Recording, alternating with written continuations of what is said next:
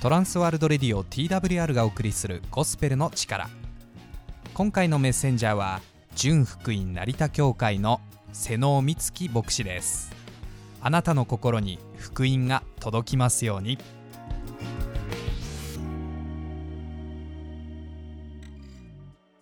ラジオをお聞きの皆さんこんにちは。国際空港の町成田にあります純福音成田教会の牧師ミッキー先生こと瀬野美月です。今日もしばらく私の話にお付き合いください。最近は街を歩いていても首からカードを下げている人を多く見かけるようになりましたね。いわゆる身分証、ID カードと呼ばれているものです。自分がどこのもので、どこに所属しているか、誰であるかをそのカードによって証ししているんですよね。場所によってはそのカードがなければ施設や建物に入れないケースもあるわけです。話は変わりますが、いつだったかテレビを見ていましたら、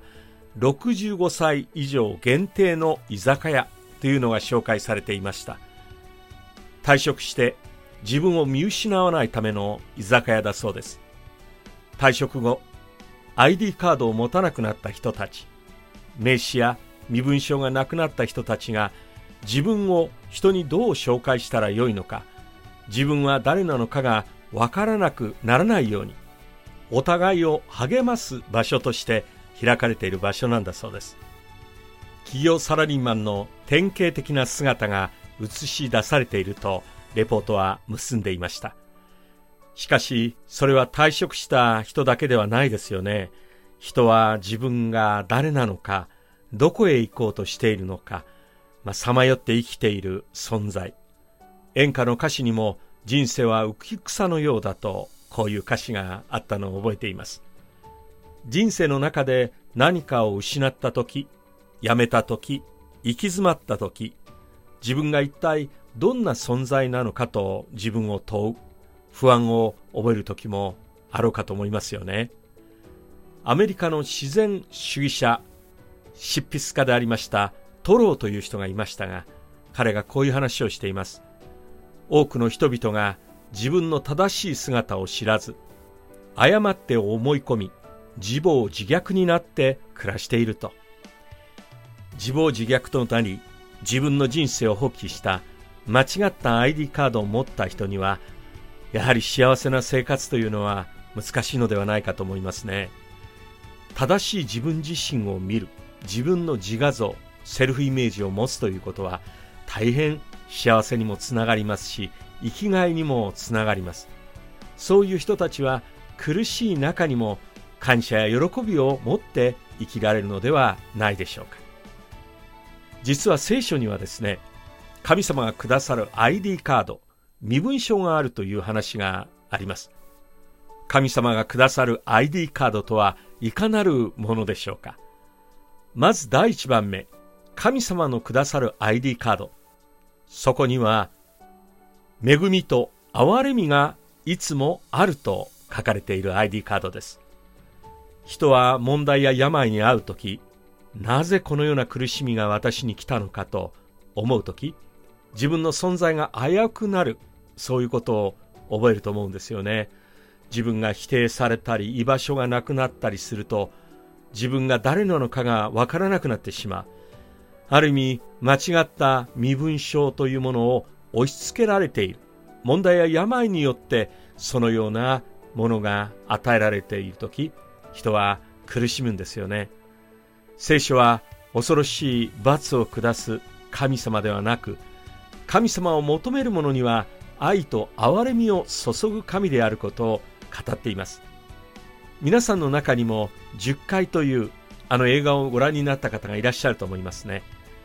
旧約聖書に出てくる物語です。そこにはモーセという人が主人公として出てきます。彼は本来ユダヤ人でした。エジプトの王子として育てられた数奇の運命をたどります。自分の育ったエジプトから追い出され、自分の民族からも締め出された時、彼は彼自身を知らないミディアンの地に逃れて、そこで神様との出会いを通して自分がどういう存在であるのか、誰なのかを確信しました。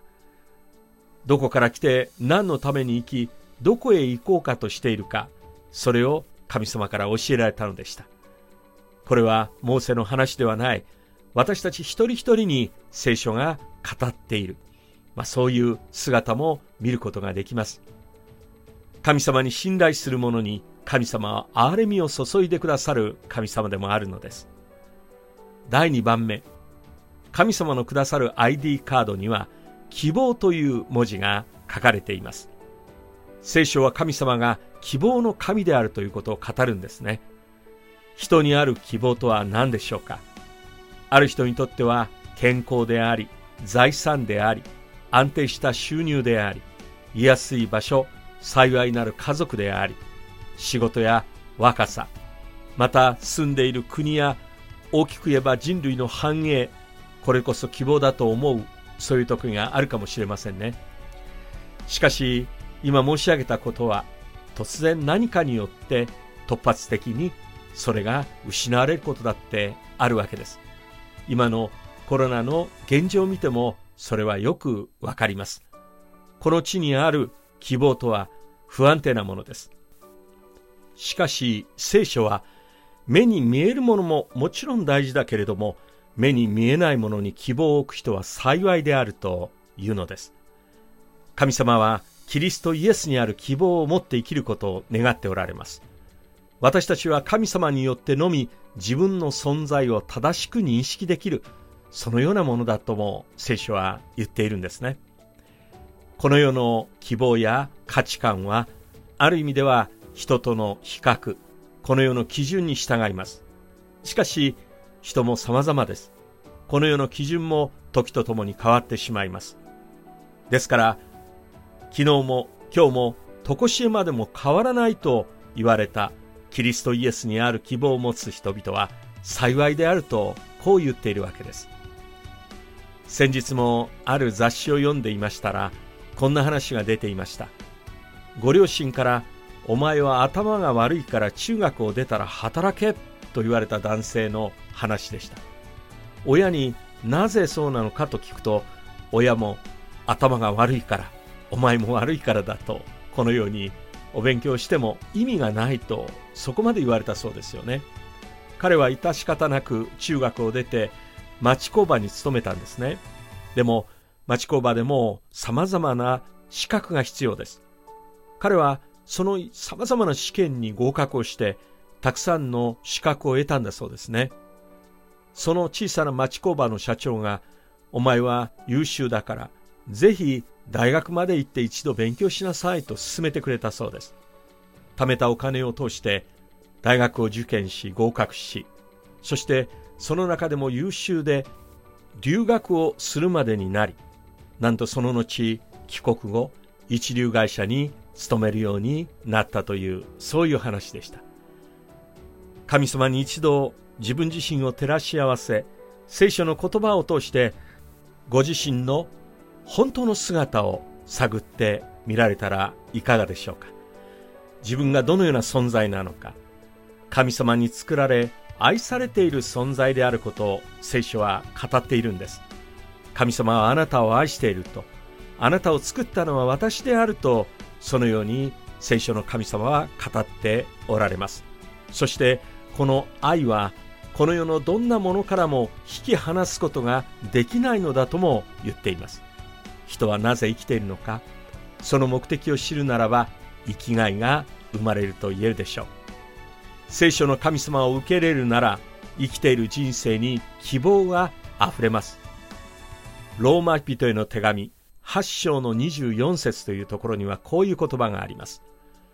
私たちはこの望みによって救われているのです。目に見える望みは望みではありません。誰でも目で見ていることをどうしてさらに望むでしょう。第3番目。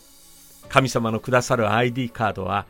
新しい力が与えられると書かれています。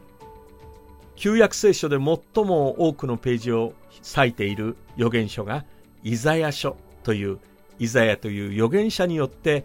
書かれたものでしたそのイザヤ書にはこのような言葉があるんですね若者も疲れ、たゆむ、若い男もつまずき倒れる。しかし、死を待ち望む者は、新しく力を得、わしのように翼を飼って登ることができる。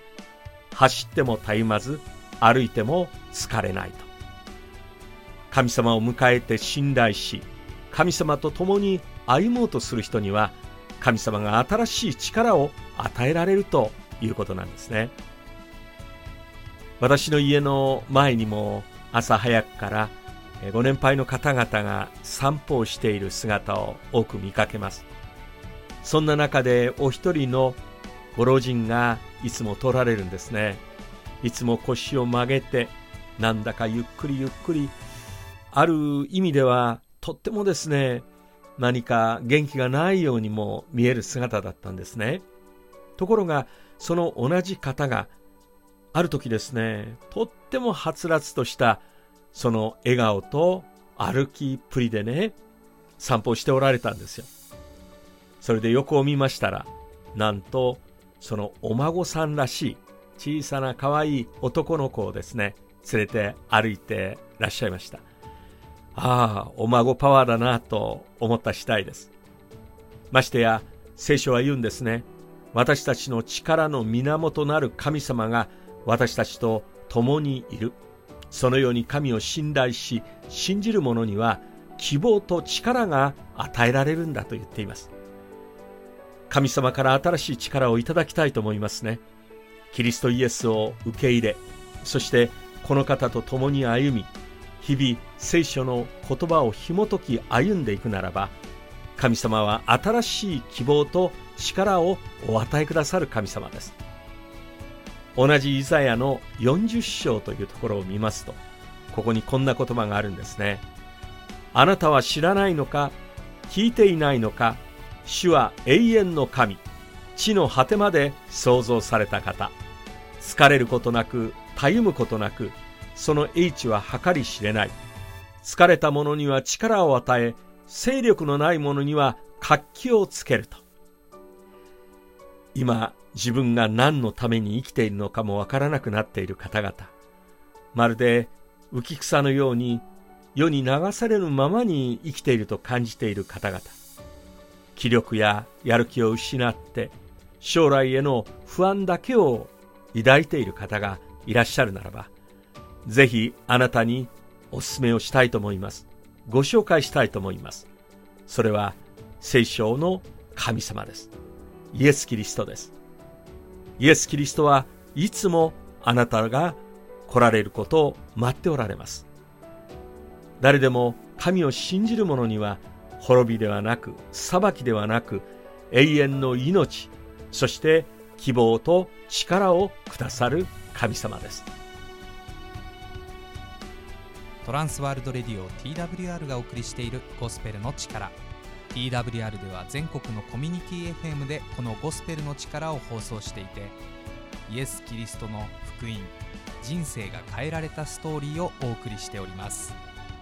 ご意見ご感想などがありましたらぜひお送りください。送り方は TWR のホームページ twrjp.org twrjp.org のお問い合わせフォームからお送りください。